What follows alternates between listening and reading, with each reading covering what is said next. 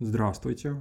Серия подкастов начинается вот сейчас на общественно-политические темы, которую я буду вести на основе материалов э, своего телеграм-канала «Подгорнов россияне». Там э, в течение недели выходят какие-то тексты, которые я вот ближе к выходным буду оформлять в виде подкаста. Э, основные темы, которые произошли за неделю, может быть, что-то старое еще буду брать. На этой неделе самая основная тема была про пионеров и про движение. Там большая перемена. Э, и вообще про было большое обсуждение про молодежные организации, а, всевозможные, особенно вот такого вот государственно-патриотического толка. Давайте про это поговорим. Хорошая ли эта идея? Да, на мой взгляд, это хорошая идея. Молодежно-патриотические объединения, чтобы прям со школы и до университета, это отличная государственная инициатива. В ней масса плюсов, главный из которых – это вертикальные связи. Один из способов формирования социальных лифтов в обществах, э, где есть какое-то там финансово-социальное расслоение, а у нас оно есть, э, вот один из способов – это вертикальные связи среди молодежи. Дети более успешных родителей обрастают связями с менее успешными и подтягивают их наверх. Это работает. Мировой капитализм развитых стран с финансово-социальным расслоением пуще нашего, во много пуще нашего, а, он показывает, что это работает. Поэтому в этом смысле плюс жирный и важный. Патриотизм – это тоже очень хорошо. Конечно, я лично не пытался бы сделать его рамочным, каким-то оговоренным, когда любить родину можно только по каким-то правилам и по учебникам. На мой вкус есть только один предел патриотизма – это закон Российской Федерации в рамках Конституции все должно быть. Остальное, пожалуйста, любые вариации. Хочешь татуировку на лице с э, флагом России, пожалуйста, разрешено. Танцы в ТикТоке во славу нашей Родины, пожалуйста, разрешено. Не надо ограничивать развитие патриотизма, формировать его. Новое поколение россиян прекрасно справится с патриотической повесткой той России, в которой им предстоит жить, собственно, через 20-30 лет. Важно, чтобы они ассоциировали свои действия с нашей страной. Больше ничего не важно. Вот тут патриотизм и актуализируется, быть лучшим тиктокером мира с контентом из Москвы. Вот это очень патриотично. Хотя даже вот этот тейк с тиктоком, это в принципе ограничение. То есть тейк, что тикток равно молодое поколение. Потому что через там 5-10 лет школьник-пионер – станет обязательно кем-то еще, кем-то новым.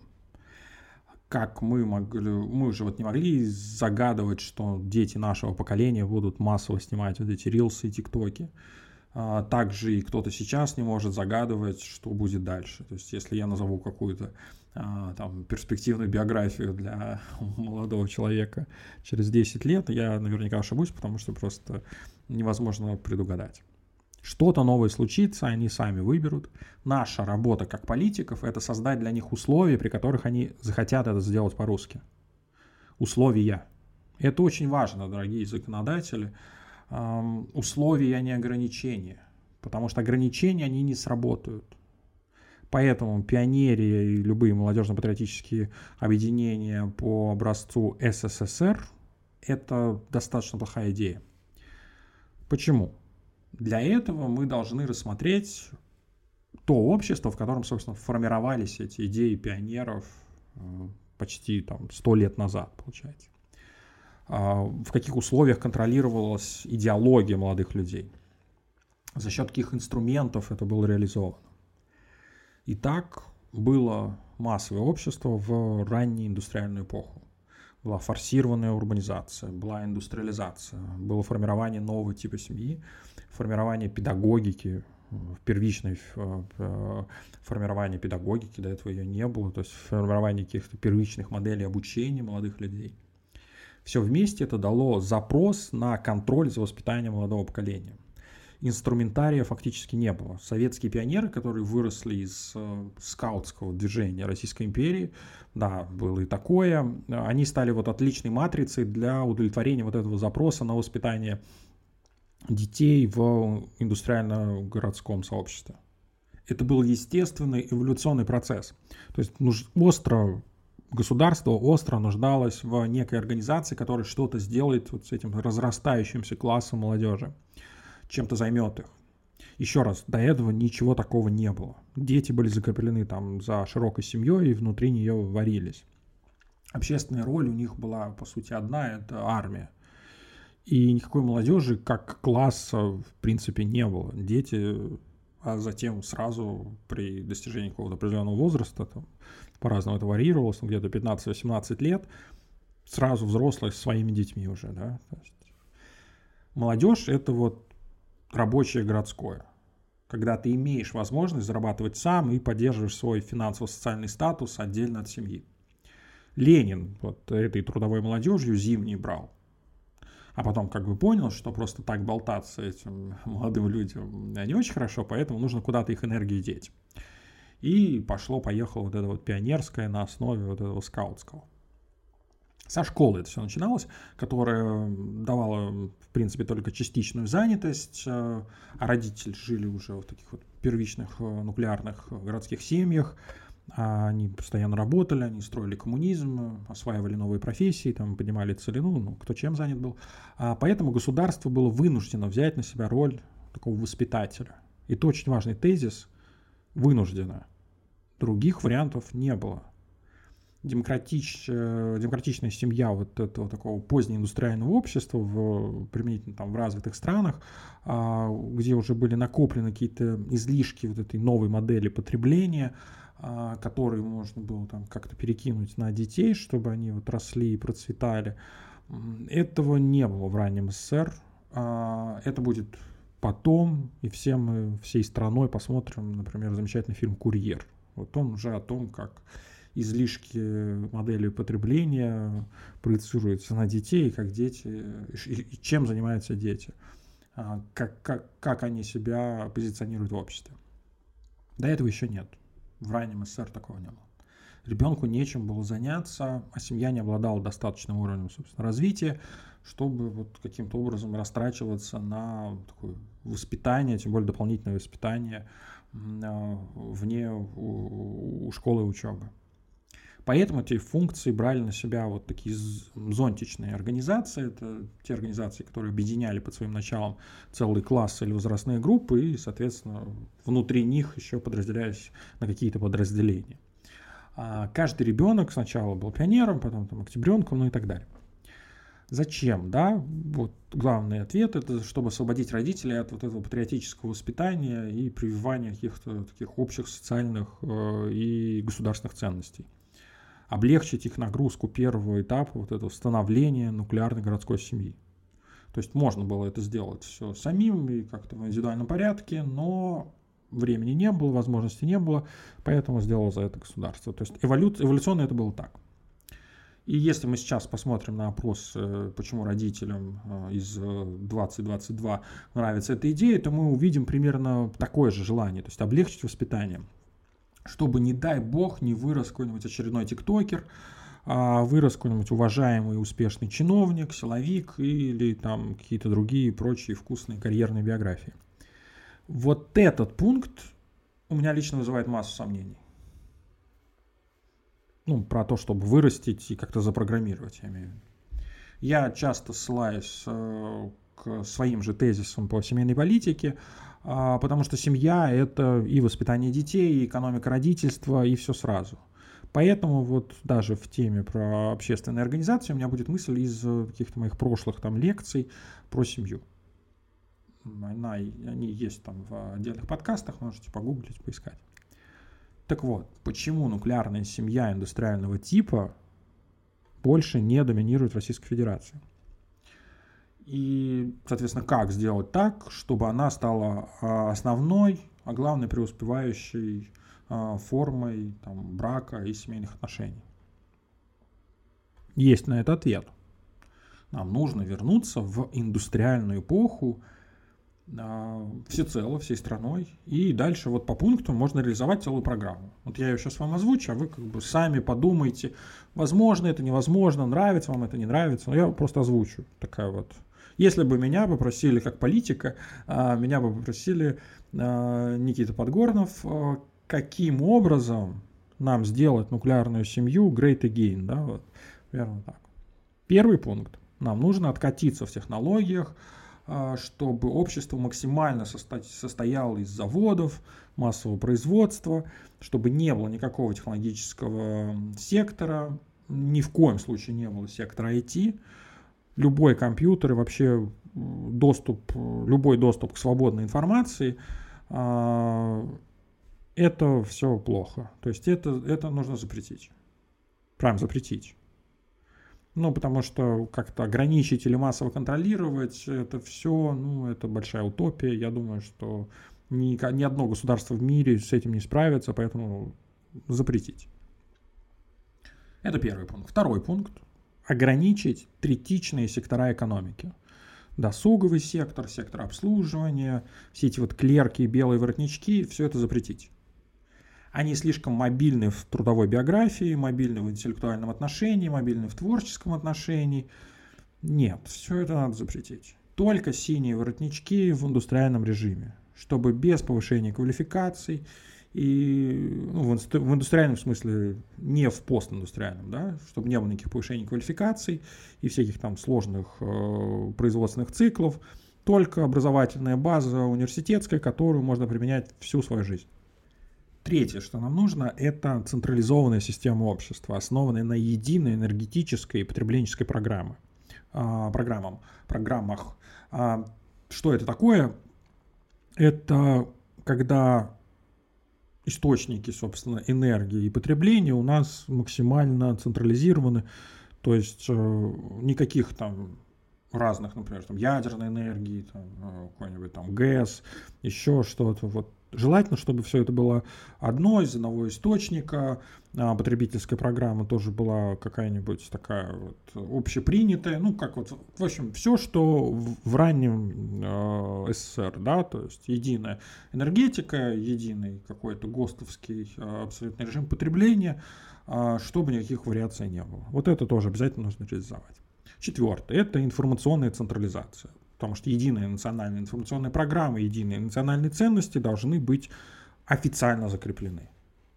Никакого разнообразия. Только консервативный подход, основанный на фундаментализации вот этих вот четких э, прописанных тезисов и идей. В том числе там, про семью, про воспитание детей и все. То есть все должно быть четко по полочкам и никакого разнообразия. Дальше про женщину. Да? То есть женщину придется вернуть в быт и на кухню. Для этого нужно ограничить ее доходы и свести к минимуму а, какие-то возможные вообще еще и расходы, да, то есть чтобы расходы все-таки контролировала не женщина, а мужчина.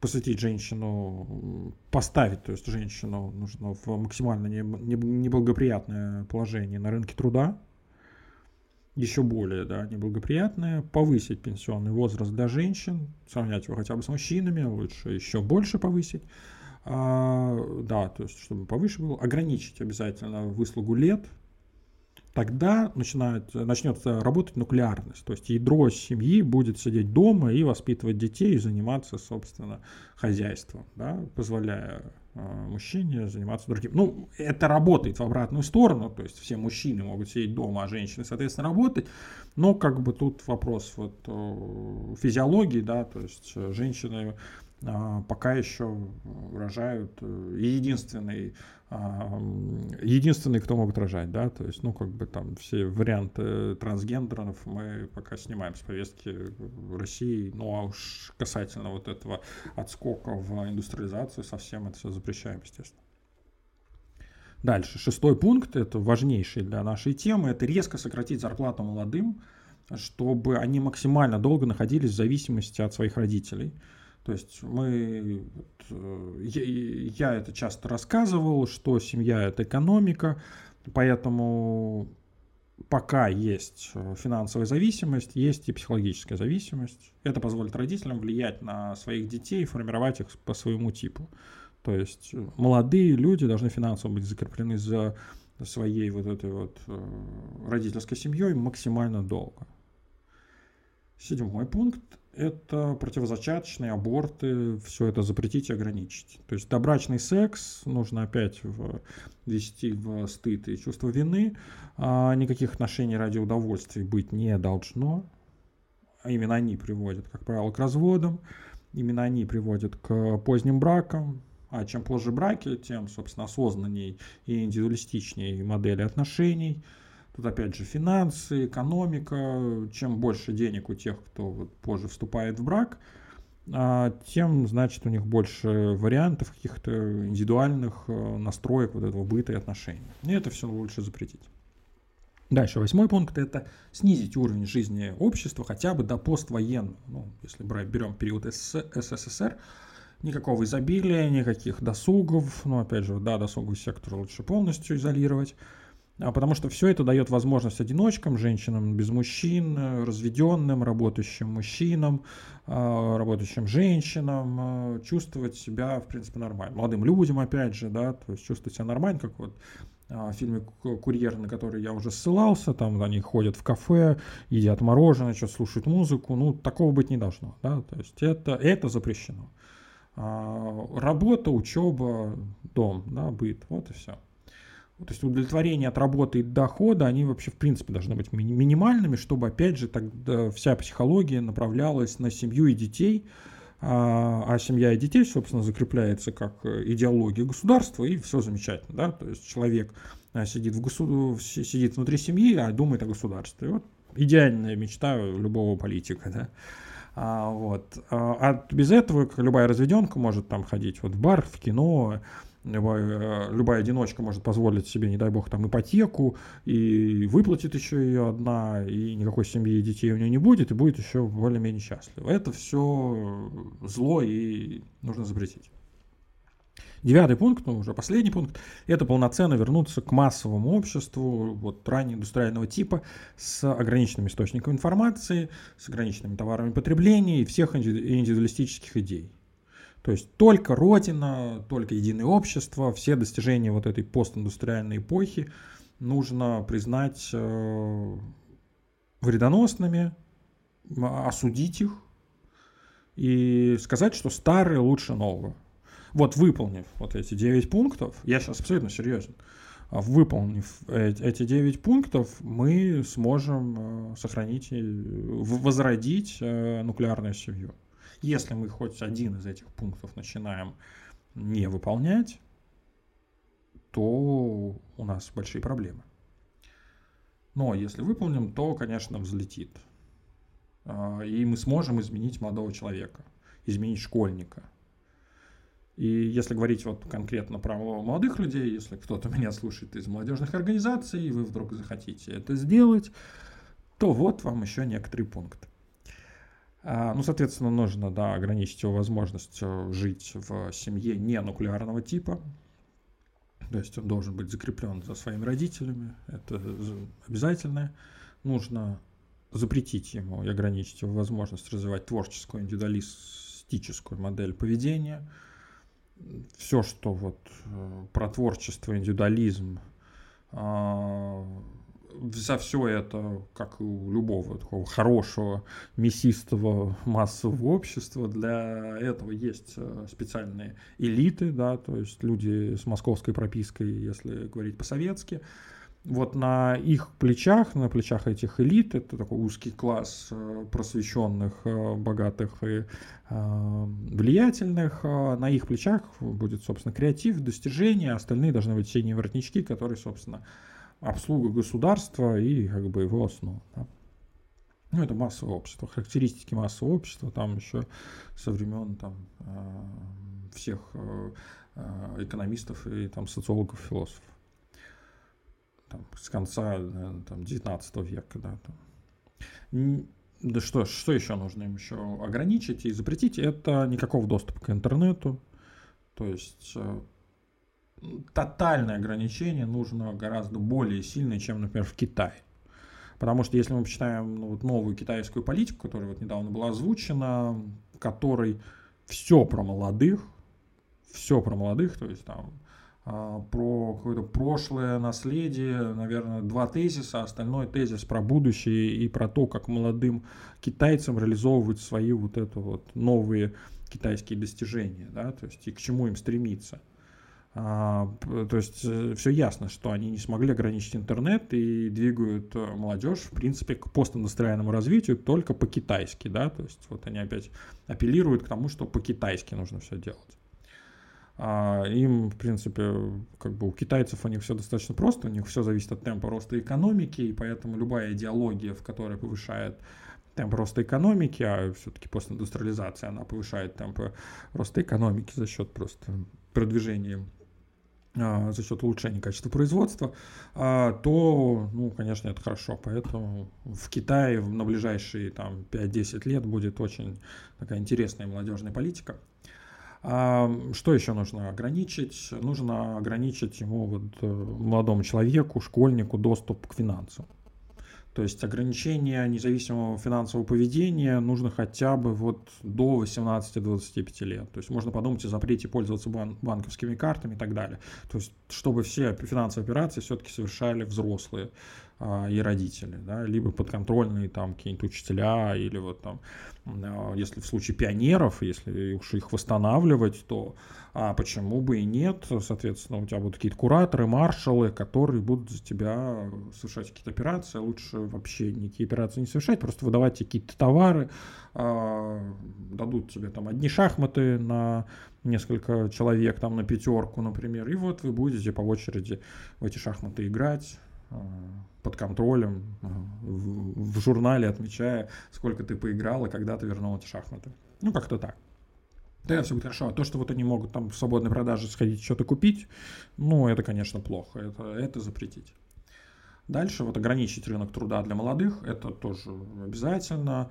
Только принцип распределения через всякие там организации, да, то есть ты учишься пока ты учишься, ты вот э, пионер октябренок, у тебя там какие-то волонтерские проекты, какие-то там обязательно государственные патриотические проекты, а, обязательно там служба в армии для мужчин, обязательно иметь опыт работы для, на производство, потому что среднее специальное образование – это обязательная часть э, биографии, творческой, ой, трудовой биографии, ну, можно сказать, и творческой, да, потому что творчества как такового нет, а, ну, как бы оно тоже будет подконтрольное, то есть если ты хочешь рисовать картины, то ты должен рисовать патриотические картины, либо какие-то про государственные картины, можно там иконы возродить, да, то есть православие сюда тоже может зайти к э, октябрятам, и почему бы нет, можно создать э, обязательные классы иконописи, все-таки хорошая у нас э, изначальная наша а, культура и скрепа. Поэтому вот, да, то есть все по, главное, что все по распределению, никакого вот этого я родитель, я там э, заплатил денег и устроил своего ребенка в какую-нибудь там школу Андреяйки, э, и вот он у меня лучше всех теперь рисует. Нет, такого нет. Ну, конечно, элиты будут ходить в самые лучшие школы, а все остальные будут ходить примерно в одинаковые школы, которые готовят одинаковых учителей. То есть массовое общество, как оно есть. Дальше еще что нужно. Самый последний пункт – это контрацептивная сексуальная революция. То есть это все нужно что сделать? Ре-революция нужна, да, то есть обратно десексуализация России, да, а обратно в контрацептивный вакуум, э, и в России больше никакого, собственно, секса нет. То есть полный запрет на сексуализацию через СМИ, полный запрет на весь вот этот сексуальный контент, ну, в таком, э, в усиленном китайском режиме. Это нужно, потому что, ну, иначе все прорвется, как это, собственно, прорвалось, вот, э, что я говорил уже в смысле позднего СССР. То есть э, нужен полный запрет на любые примеры там, добрачных отношений, любые примеры, потому что просто почему, почему я говорю, э, нужно обязательно запрещать, потому что конкурировать очень сложно, очень сложно конкурировать, да. А, у постиндустриального развития, у досуговых секторов, у там, интернета и всего остального есть преимущества эволюционные по сравнению вот с этой доиндустри... доиндустриальной эпохой преимущество. Что такое преимущество? Это значит, что э, лучше качество, лучше привлекательность, лучше как бы, меньше затрачиваешь на это время, больше удовлетворенность и так далее.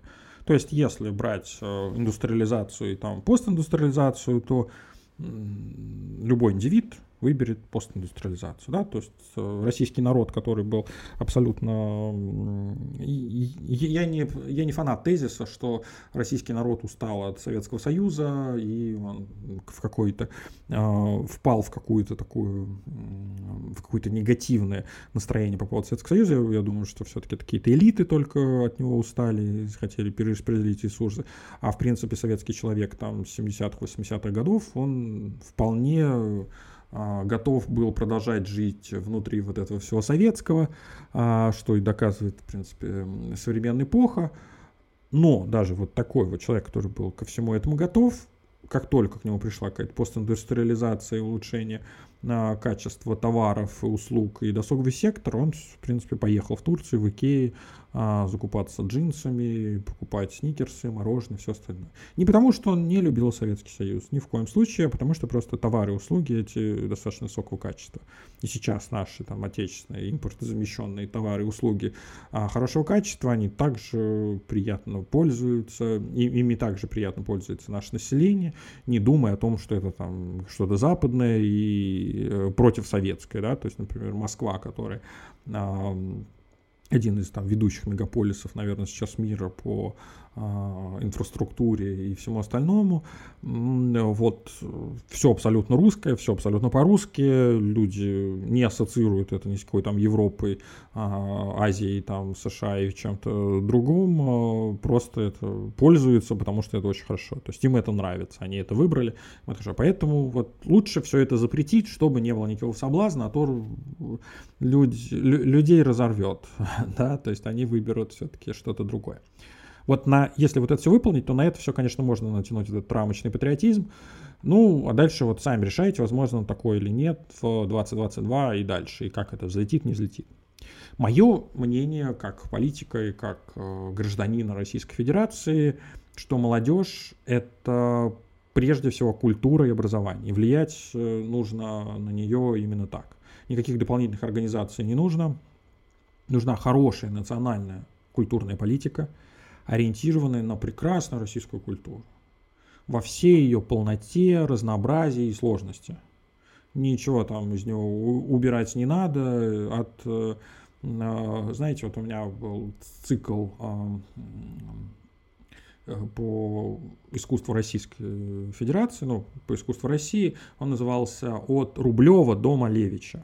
Да, то есть вот такая, такой разброс э, от э, иконописи до, собственно, Малевича, абстракции а, и того, что там многие э, называют там, а, с одной стороны там гениальным авангардом, с другой стороны там простейшим и а, не очень хорошим авангардом. Вот примерно то же самое нужно там с любой культурой, да, то есть там от ну, не знаю, там, от Чайковского до Моргенштерна, да, примерно так. Потому что примерно такой масштаб уже вот от Рублева до а, там а, какого-нибудь кружка авангарда, да, то есть, ну, может, не Малевич, все-таки Малевич, наверное, а, получше, чем Моргенштерн, но а, какая-то авангардная тусовка там среди них. Вот примерно так это все выглядит.